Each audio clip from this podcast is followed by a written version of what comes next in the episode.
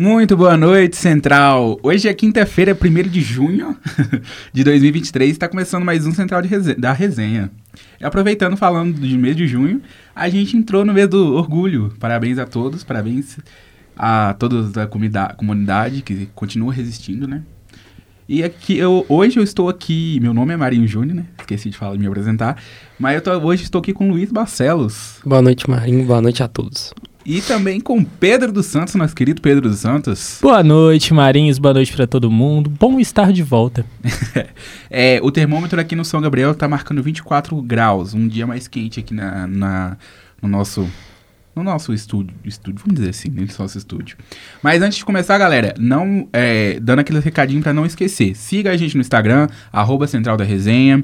Acompanhe nossos episódios lá no Spotify, se você não conseguir acompanhar no ao vivo. Falando de ao vivo, a gente também tá ao vivo pelo YouTube e pela rádio do, do Lab SG. E acompanhe a gente, participa com a gente aqui, que é uma, de imensa importância de interagir também com a gente aqui, conversa uma conversa legal. E bora para as notícias de hoje?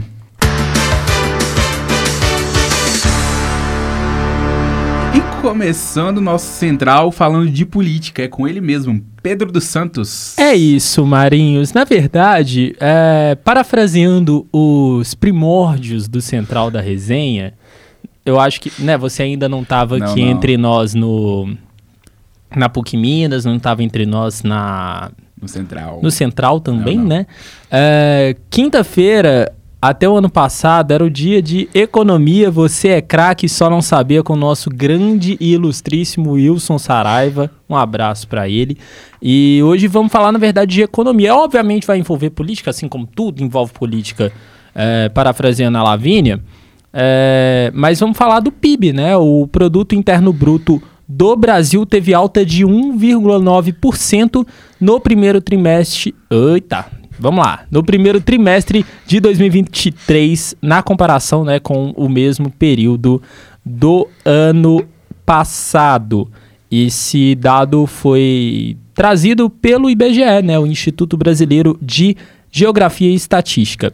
É, em valores correntes, o PIB totalizou 2,6 trilhões de reais ao longo dos três primeiros meses deste ano.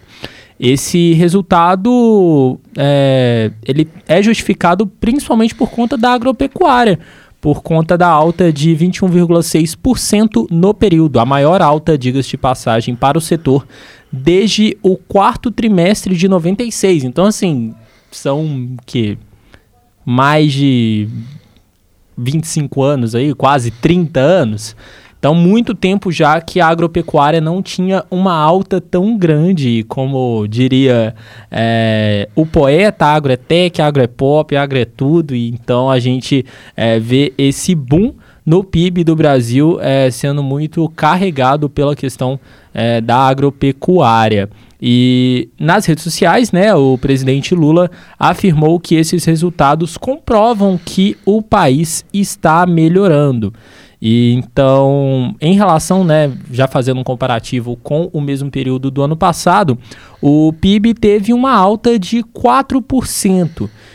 E enquanto isso, né, no acumulado dos quatro trimestres é, terminados em março de 2023, a alta foi de 3,3% é, em comparação aos últimos quatro trimestres, né? Então, puxando de é, 2022 também para cá. Esse resultado também representa uma forte aceleração em relação aos números observados no último trimestre do ano passado, ainda naquela fase é, da transição, né, aquela, aquele chamado governo de transição que a gente fala é, na política, que foi quando o PIB registrou uma queda de 0,1%, de acordo com os dados do IBGE. Então a gente vê essa essa grata surpresa aí na nossa economia, vamos dizer assim, né, Marinhos? Com certeza. De muita gente ficou muito receoso, eu diria, é, principalmente desde a virada do, do governo Lula, esse começo também é, foi uma coisa que a gente sempre bateu muito na tecla de vamos esperar a ver, os primeiros meses são instáveis, então a gente não pode é, tomar nenhuma tomar nenhum partido, Sim. né, determinar para que lado tá indo, se tá sendo uma coisa boa ou uma coisa ruim, mas é um bom indício, uma primeira boa impressão é, desse terceiro mandato do Luiz Inácio Lula da Silva. Eu não vou me prolongar muito com essa questão de política e economia hoje, é, até porque foi o principal destaque aí da política e economia no Brasil nesta quinta-feira, o Marinhos. E só ressaltando uma parte que você disse aí, que falou Por favor. sobre, sobre os primeiros meses do, do governo, é, vamos lembrar, gente, que esses primeiros meses foram, um- um- que eu me lembro, pelo menos, um dos mais conturbados de início de Total. gestão que a gente teve, ah lá, vamos lá, nos primeiros, primeira semana de governo a gente teve ata- até ataque terrorista. Então a gente teve é, um, um início de governo bem conturbado, mas pelo que a gente está vendo com, com essa notícia, principalmente, que a gente está conseguindo contornar com o crescimento de PIB, então a gente está... Uma notícia boa pra gente, com certeza, né? É uma situação muito importante para o crescimento do país e que Com continue certeza. melhorando, né? Com certeza. É, essa é a nossa expectativa, então, ô Marinhos, de, de que como Continue, né? diria, exatamente como diria é, o, a nossa bandeira, né? Ordem e progresso é o que a gente pede para o nosso país. Só trazer os destaques aqui é, dessa alta também, né? Do, do PIB, o- os setores que mais tiveram essa influência, né? Depois da agropecuária, com esse boom aí de mais de 21%, é, tivemos o setor de serviços teve alta de 0,6%. ahn, e os consumos das famílias e do governo tiveram alta, respectivamente, 0,2% e 0,3%. É isso, Marinhos. É isso, então, de política para hoje. eu- É o que temos. É o que temos, então. Então vamos para as principais notícias do nosso caderno de cidades hoje com, a- com ela mesmo, nossa repórter Júlia Sobral. O que, que você traz pra, pra gente, Júlia? Boa noite, Marinhos. Boa noite para quem está ouvindo. Uma perseguição policial terminou em acidente e dois suspeitos presos na Avenida Cristiano Machado, na altura do bairro Vila Clores, na região norte de Belo Horizonte, na manhã desta quinta-feira. De acordo com a Polícia Militar, quatro homens roubaram um carro no bairro São Marcos, na região nordeste, e, ao tentarem fugir, foram surpreendidos pela viatura. Durante a abordagem policial, o suspeito que dirigia bateu em vários veículos e, ao colidir em um ônibus suplementar, não conseguiu continuar a fuga porque o gol de cor prata ficou danificado e quase perdeu uma das rodas. O ladrão parou o carro perto do shopping estação. Dois suspeitos conseguiram fugir e dois suspeitos foram presos. Nossa. É, eu passo por, por essa área todo dia pra vir pra PUC. Pra quem não sabe, eu moro mais aquela área de Pedro Leopoldo, mais ou menos, eu passo por ali. E a correria do dia é tão que eu nem... Se eu fosse ver alguma coisa, eu nem perceberia se não fosse uma notícia dessa. É E um- cada uma, viu? e é uma notícia que vem acontecendo todo dia, né? Sim, Infelizmente. sim. É, é muito difícil. E, mas... Tem mais alguma coisa de cidades pra hoje, Júlia?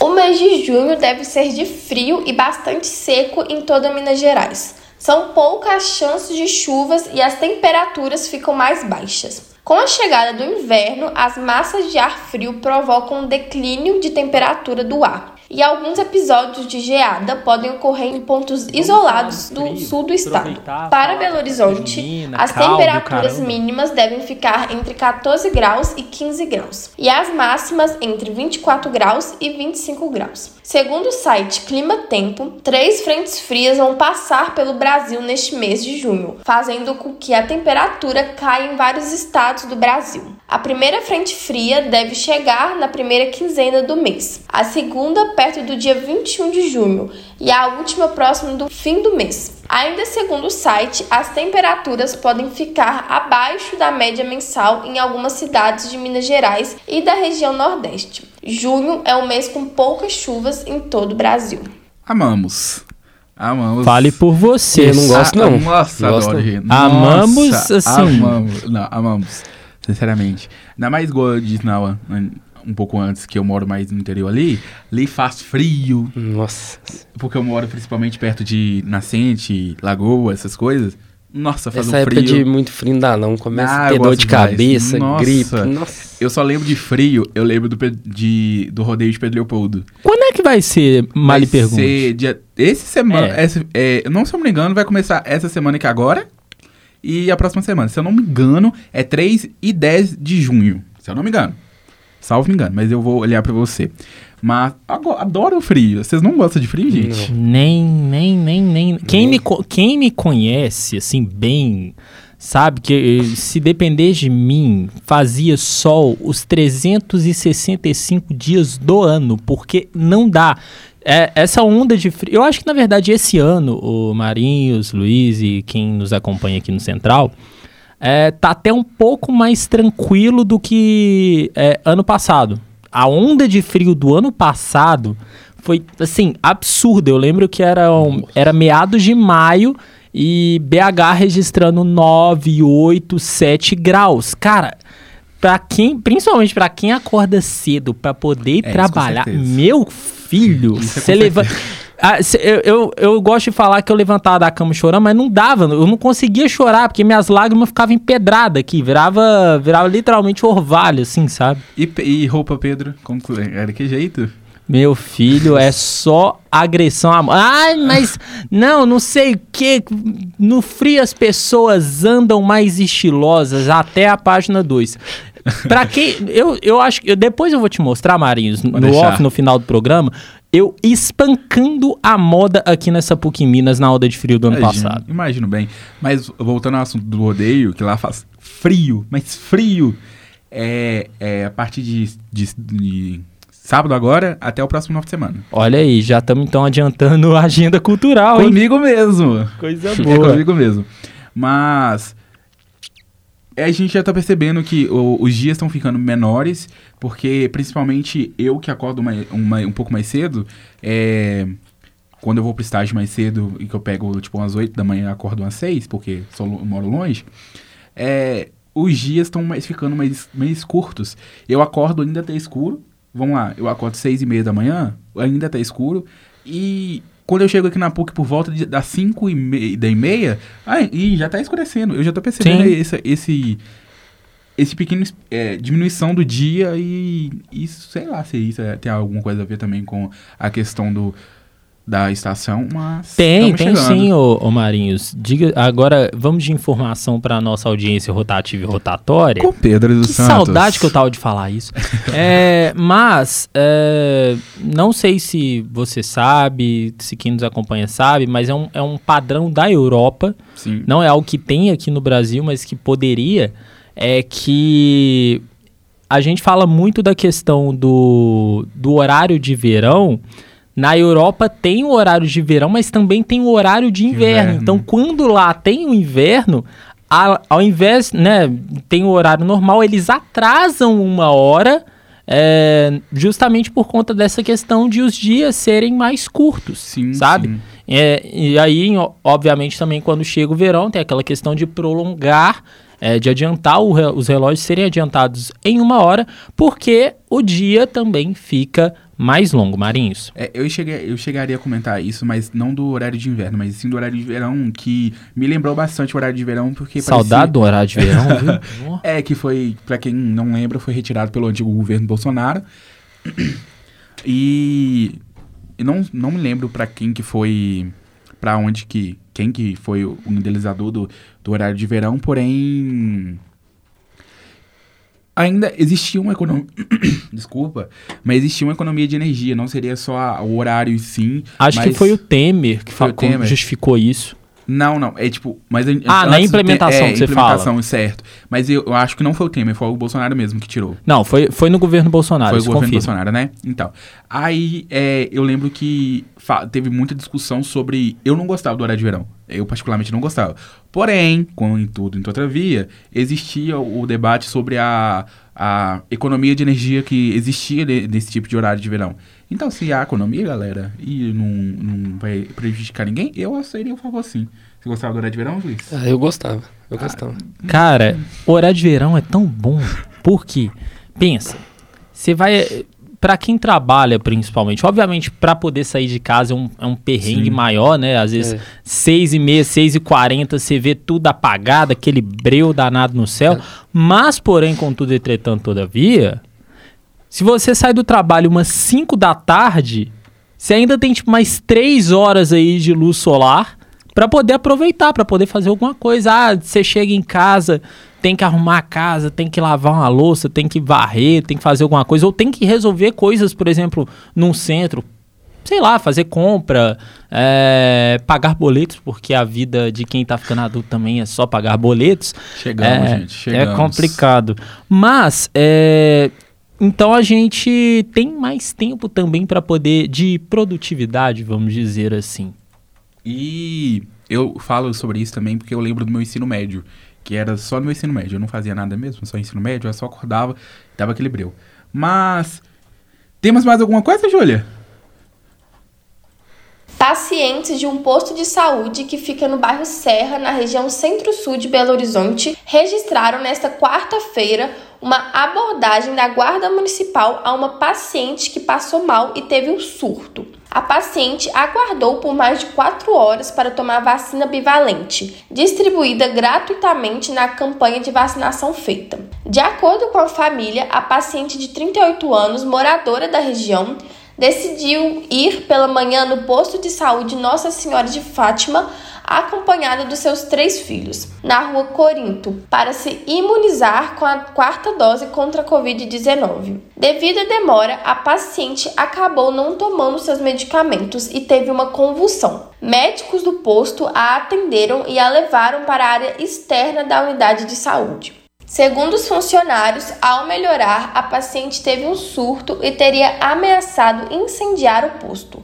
Foi quando a guarda foi chamada. Segundo ela, a paciente teve que ser rendida. O guarda teria sido agredido com um soco pelo familiar da vítima, que ainda teria tentado cuspir. Ela acabou rendida e jogada no chão. Foi quando a paciente teve um ataque epiléptico. A Prefeitura de Belo Horizonte informou que lamenta o episódio e destaca que este não é o padrão de atuação da Guarda Municipal. Disse ainda que a Corregedoria da corporação vai instaurar sindicância para apurar as circunstâncias do fato e verificar a conduta do agente. Já a Secretaria Municipal de Saúde falou que a mulher aguardava para ser vacinada no centro de saúde e se portou de forma agressiva com os servidores, que acionaram a guarda municipal.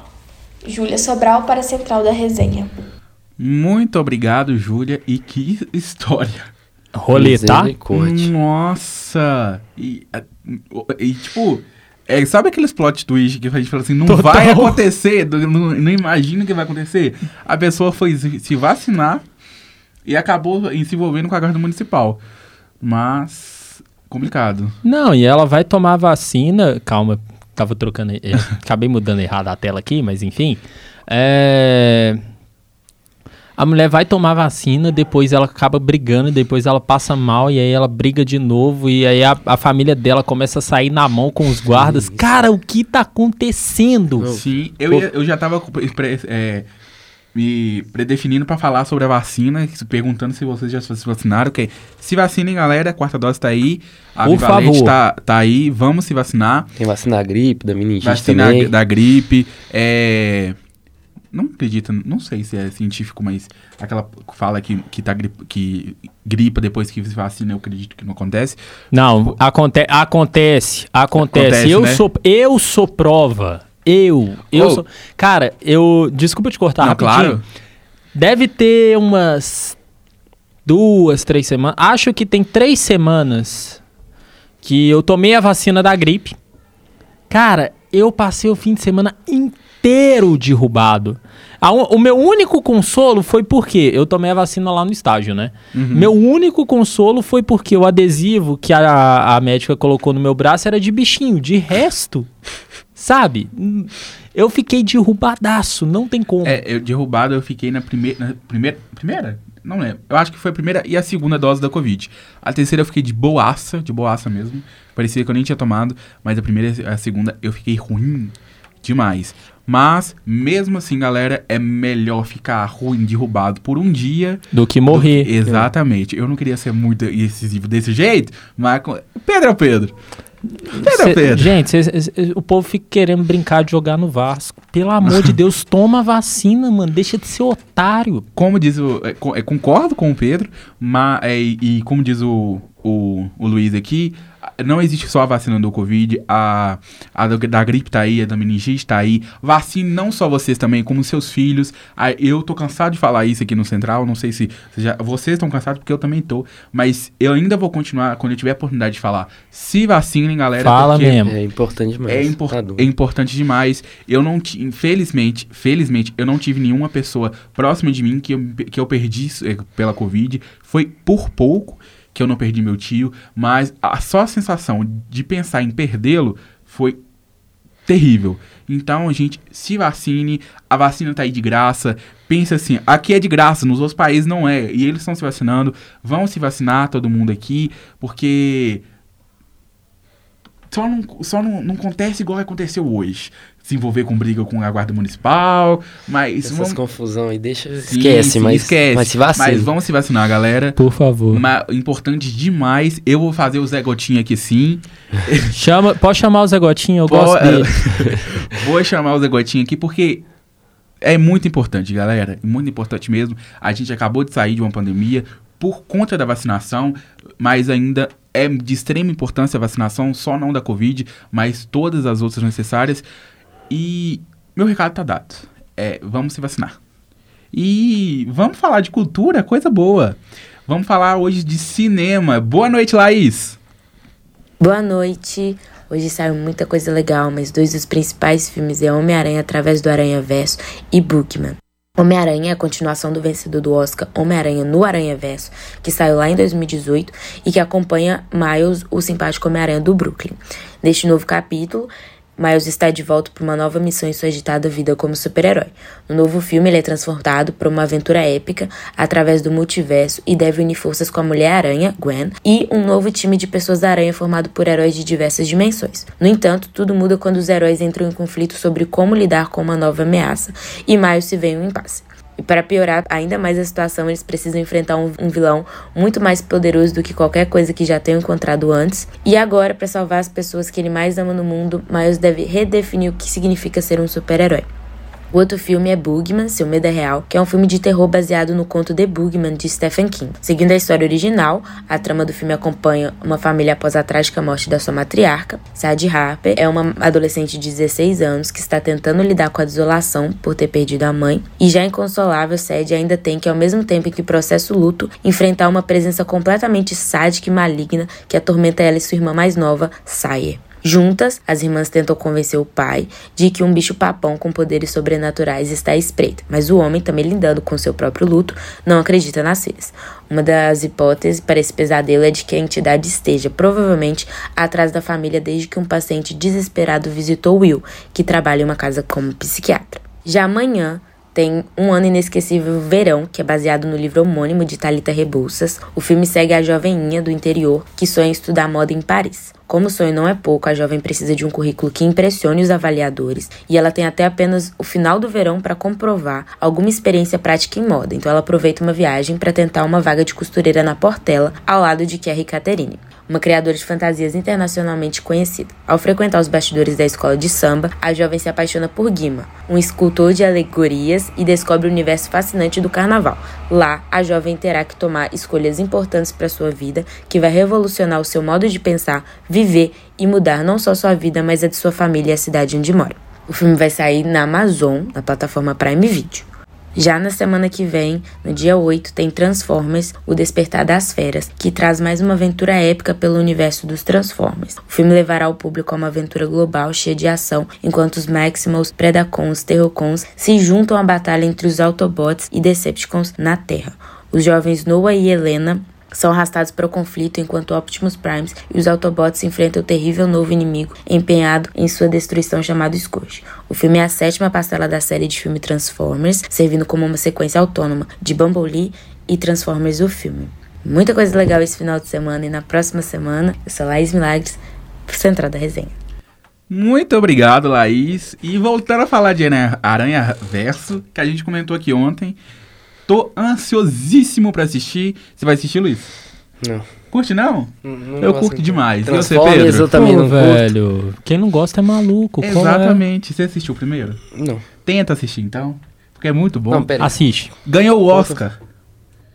É. O primeiro desse, tipo do mais animado, os quadrinhos É, ou exato, o não, original? O, o do, é o do o animação. Ah, tá, então, então não vi não. O animação. É muito bom. Em falar que você não tá falando de animação, voltando ao assunto. Por estou favor. ansiosíssimo para a confirmação, confirmação do, do Aranha Verso do Maíra Morales, né? No live action. Cara, é, eu tô. Desculpa de novo te cortar, Não, Marinhos, mas essa, essa questão do Miles Morales eu achei muito legal a proposta. Sim. É, só que eu acho desafiador em como eles vão fazer pra poder desembolar o live action, sabe? E, com certeza, eu acho que ele vai estar envolvido no MCU. Porque gancho já teve. O gancho dentro do, do, do Homem-Aranha do Toby e. Toby não. Do. Do, do, do Tom. Tom Holland. É, Tom Holland, eu tô pensando no Toby aqui, do Tom. Ah, é o melhor Homem-Aranha, pô. não com certeza, com certeza. Eu vou apanhar em casa quando eu falar isso, mas com certeza. Mas já teve gancho, eu acho que foi desmentida a notícia que eu disse de, de ontem, que é aquele do da última cena do, do, do terceiro filme, é, que houve uma conversação entre no fundo da da da última cena é, de uma pessoa falando Miles, falando mais. Parece que eu não entendi direito, mas parece que foi desmentida. É, mas a- é real que o tio do Miles tá dentro do, da- do MCU. Então, eu acho que o gancho tá dado. Eles estão. Eu acho isso muito válido na Marvel, que eles não colocam assim de supetão. Os principais, pelo menos não, que eu, que eu conheço. É típico da Marvel, né? Sim, de trabalhar bem os personagens dele. Então, estou ansiosíssimo para ver como eles vão fazer isso. É isso, então. Ô Marinhos, deixa eu Diga. aproveitar. é, utilidade pública para nossa audiência Claro. aqui. Vocês gostam de Um Maluco no Pedaço? Gosto. Demais. Nossa, É Will Smith, né, gente? bom demais. Gente, então.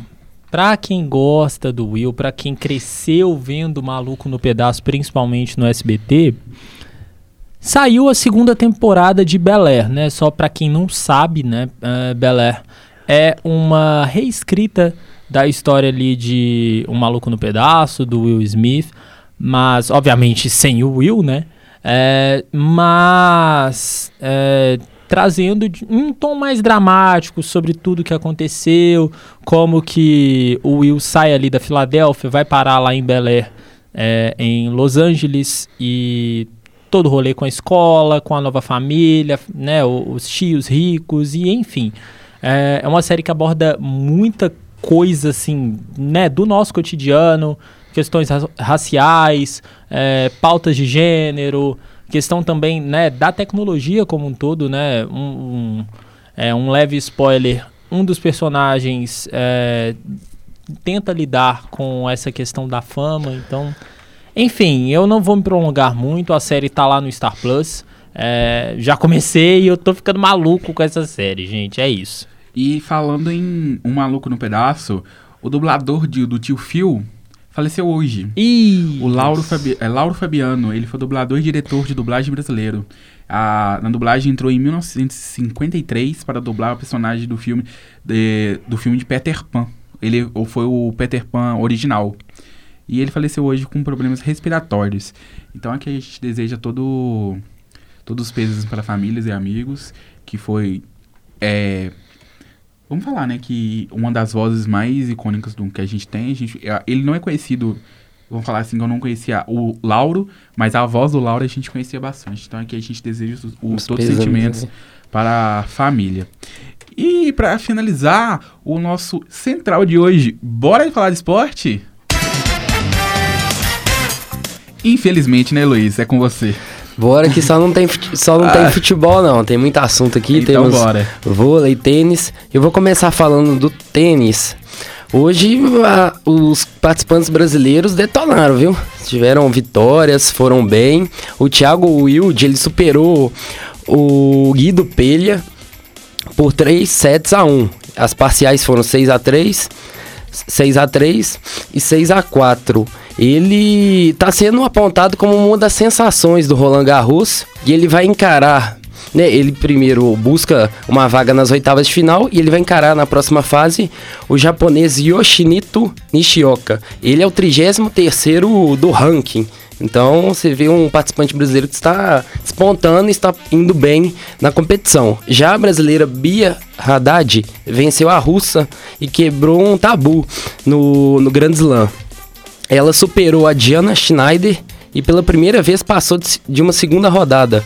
É, ela venceu por 2 sets a 1, as parciais de 6 a 2 e 5 a 7 e então os participantes brasileiros detonando no tênis. Sou muito fã da, da Bia.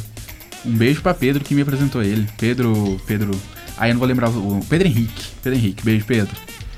Falando agora do vôlei, o Brasil venceu por 3 sets a 0 a seleção da Holanda na Liga das Nações. As parciais foram 25 a 23, 25 a 23 e 25 a 21.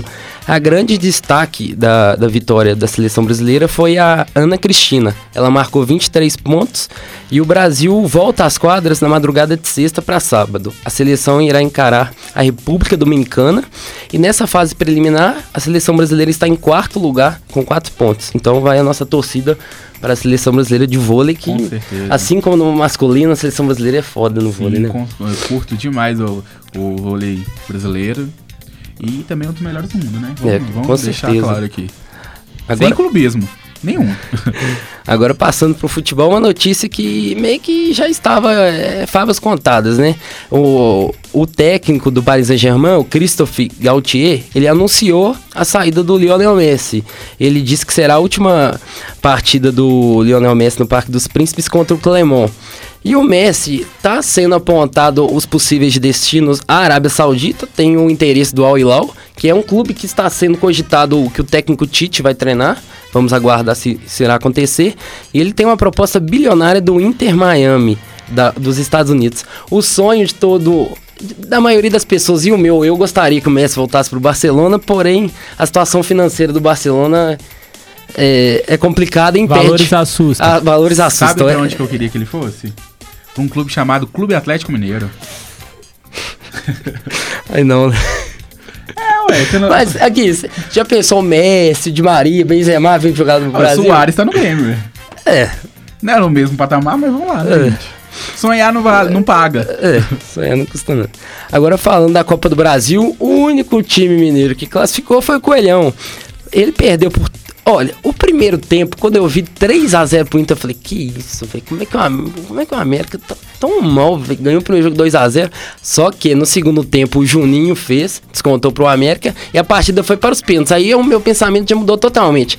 Pênaltis internacional vai dar ruim. E deu ruim. O curioso e inusitado nessas cobranças de pênaltis é que ninguém errou o pênalti. O Só que o Depena teve do- ele deu dois toques e teve e o pênalti foi anulado. Então ficou 5 a 5 vamos dizer assim, porém 5 a 4,5. é 5 a 4,5 Ou vai entrar e foi anulado. Me lembrou é, a final da Copa do Brasil de 2017, mas não, houve fala dois esse toques. nome, não, não fala esse Não, nome. não, só tô lembrando não, a conquista. Só tô lembrando a conquista, mas, os, mas a pessoa em si não. Agora, passando para os noticiários dos times mineiros, passando para o Pedro dos Santos para falar do Cabuloso. Ai, pois é, Nossa. gente. Ah. Ziquei, desculpa. Eu ziquei. Eu, eu sei, Mário. Eu Eu, sei, eu sei. Você me paga. Eu Você me paga. Enfim, vamos, vamos falar dessa benção, né? O Cruzeiro perdeu pro Grêmio. A gente sabe que era um jogo difícil, não dava pra entrar de salto alto. Mas o Cruzeiro saiu derrotado na noite de ontem é, por 1 a 0 lá no Mineirão. Um jogo que o Cruzeiro pressionou, o Cruzeiro, né, teve oportunidades, teve bola na trave, teve zagueiro tirando em cima da linha. Só que é o que eu falo, estatística não vale de nada, o que vale é bola na casinha. E assim, valeu pelo apoio da torcida. Eu não diria que o- é um o Cruzeiro caiu em pé porque é uma derrota e ninguém é uma esperava eliminação doída, né? de certa forma. Então é, acaba sendo dolorido. Mas em contrapartida, tentando ver o copo meio cheio, o fato do Cruzeiro sair agora é, dá um, um foco maior pro brasileiro, que é o grande objetivo do Cruzeiro, né? O grande objetivo é Se manter. se manter, continuar na, na Série A do Campeonato Brasileiro, né? No sábado tem o clássico, o clássico dos eliminados. Vai ser. Eu tô bem preocupado com esse jogo, porque esse jogo tá uma cara de ser um 0x0 Psicológico mais de feio. Todo mundo abalado. Ah, mais feio do que bater E eu, em mãe. ah, e eu espero que o gramado em Uberlândia esteja em boas condições. Sim, sim. Decente, pelo menos. É o mínimo, Decente. é o mínimo que a gente pede. Mas, enfim, é, o- voltando, o Pepa continuando escalando errado, mexendo pior ainda. é, pelo, pelo elenco, não pelo elenco, mas pela forma de jogo do Pepa, não dá pra jogar com dois centroavantes, apesar do. Ah, beleza, desespero, chuveirar a bola na área e não sei o que, mas sabe? O Cruzeiro tinha condições de conseguir levar o jogo pelo menos pros pênaltis. Então fica aí a decepção pro Cruzeiro. Então sábado aí tem o clássico contra o Atlético. E vamos esperar, né, Pra ver o que, que acontece aí no restante da temporada do Cruzeiro, Luiz. É isso aí, Pedro. Só comentando de um lance, aquele lance que você falou do zagueiro do Grêmio tirando a bola quase em cima da linha, eu fui ver a jogada depois, o, o gramado você vê que influencia no lance. Ah, não, não, não eu Então- não, eu, não eu, eu já xinguei o tudo que eu tinha pra xingar a Minas Arena, eu já xinguei. Agora eu já entreguei pra Satanás. É eu aguentar. É entreguei pra Deus, né? Satanás. É pra Agora, Deus. agora eu recordo a fala do, do Ronaldo ano, falou, ó, esse ano nós iremos jogar no Independência. Agora eu tô concordando com ele, porque o gramado do Mineirão tá péssimo. Vai ter show, vai ter show. Atrás de show não vai mudar essa situação, né? Então, agora passando para o outro clube mineiro eliminado, falando do Atlético, Vitor Cordeiro. Boa noite, Luiz. Boa noite, Marinhos. Boa e noite. boa noite para toda a massa atleticana ligada no Central da Resenha. Bora falar de Galo? Falar daquele absurdo que foi a partida de ontem contra o Corinthians pelas oitavas de final da Copa do Brasil, o jogo de volta. O Galo, que tinha vencido a primeira partida por 2 a 0 no Mineirão, levou uma certa vantagem para o jogo de volta, mas tomou a virada, tomou um empate no tempo normal e foi desclassificado nas penalidades. O Corinthians abriu o placar no primeiro tempo com Matheus Bidu, Roger Guedes fez o segundo gol já na segunda etapa e nos pênaltis o Timão levou a melhor. É, desperdiçou apenas uma cobrança, enquanto o Atlético desperdiçou três. Temos vários pontos negativos a serem destacados na partida de ontem, a começar pelo técnico Eduardo Cudê, que deixou o Hulk no banco na primeira etapa, colocou também o Otávio como titular, o Otávio que não jogava há sete partidas, estava voltando de lesão, e foi um dos principais culpados pelo primeiro gol do Corinthians. Né? Ele recuou uma bola, foi muito displicente recuar uma bola, e o atacante do Corinthians foi esperto, roubou e cruzou para o Matheus Bidu abrir o placar.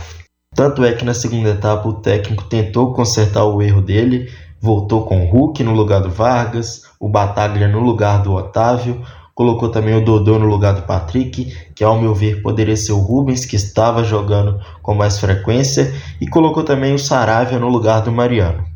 Mas não foi o suficiente para conseguir classificar o Galo. O Atlético fez uma partida muito abaixo em todos os aspectos, individuais e coletivos. E foi muito mal também nas cobranças de pênalti. Parece que a, equipe não treinou cobrança de pênalti ao longo da semana. O Hulk, que é o cobrador oficial do Galo, bateu muito mal, bateu fraco. Edenilson acertou o travessão, o Bataglia isolou a bola. E detalhe, o Edenilson entrou na partida já no final apenas para cobrar o pênalti. Mas não adianta ficar se lamentando, já passou a partida de ontem, agora é virar a chavinha porque sábado já temos clássico contra o Cruzeiro em Uberlândia. Vitor Cordeiro para o Central da Resenha. Valeu pelas informações, Vitor. E Pois, aí, ó, eu vou falar só uma coisa. Cudê. É, é- Mata ele, mata, mata, mata, mata. Toda Não, vez que eu escuto, eu quando vou- o Galo perde, eu escuto aquela música do Pérez, para poder. Ô, eu só vou falar uma coisa. Eu. Eu só fico imaginando. Ele poupou cinco jogadores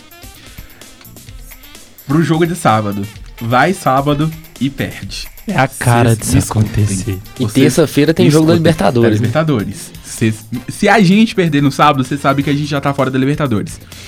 Porque é impressionante. É, ele entrou com a mentalidade de já classificado. Só que a gente não pode entrar com essa mentalidade. A gente já foi. Ano passado a gente já foi desclassificado com um placar praticamente idêntico.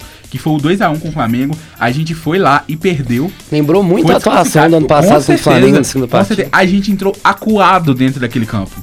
Acuado. E eu só fico pensando, se ele não não, trein, não treinou pênalti. Não entrou. Oh, isso não entra na minha cabeça, gente. Ô, eu vi uma notícia que o Batalha, ele não cobrava um pênalti desde Tem- 2015 ou 2016. 2015, 2015. Eu vi essa Nossa, notícia também. Vamos que lá. isso? Oito anos. Oito anos? Oito anos sem bater um pênalti. Coloca o cara pra bater um pênalti. É a mesma coisa contra o Palmeiras ano passado. Palmeiras? Ano passado? Foi o Palmeiras passado. Colocou o Rubens pra bater pênalti. Gente, o Everson bateu pênalti contra o Boca e acertou. Colocava o Everson. Eu tô um pouco indignado com isso, mas eu vi uma- um comentário, e é mais que certo que isso, hum, porém, ainda tem minhas ressalvas, que a gente contratou o Kudê sabendo dessas rodízios que ele fazem, porém, não era entrar com esse salto alto de já classificado, não treinou nem pênalti, gente. A gente tava só com 2 a 0 Aqui no Mineirão, a gente ia pra casa deles, a gente conhece a torcida, uma das mais fanáticas do Brasil, é, é- é- é- é entrar com uma mentalidade 0 a 0 A gente tá aqui é pra ganhar, não é pra. A gente não tá classificado mais, não. É de umas ah, competições mais. que mais premiam. um- a mais que premiam no- na, na temporada. né? Na temporada. Então, muita responsabilidade do Kudê. O Kudê vai ter que explicar, se, se explicar bastante. Então, mas ah, energia positiva pra sábado, porque se a gente perder sábado, a gente não vai entrar com, emo- com ânimo nenhum pra terça-feira. E a gente tem que. A gente vai viajar pra. os dois os últimos jogos da Libertadores no fase de grupos. Vão ser fora. Não vai ser fora. Vai ser fora daqui de BH. Então, a gente tem que entrar focado. Eu, se eu fosse eu, esquecia a Copa do Brasil. Acabou, passou. Entrar com outra mentalidade no sábado. É, se possível, seja um empate ruim, terrível, porém não pode perder, porque senão a gente, eh, a gente vai entrar com outro clima na terça-feira. É, fica aí minha indignação, Luiz. Perfeito, indignação. é isso, é isso Fica aí mesmo, desabafa mesmo. Porque, vou falar, é terrível, é, terri é terrível. Eu tava voltando daqui, eu tava voltando pra casa na hora e... É incrível, gente, perder três pênaltis.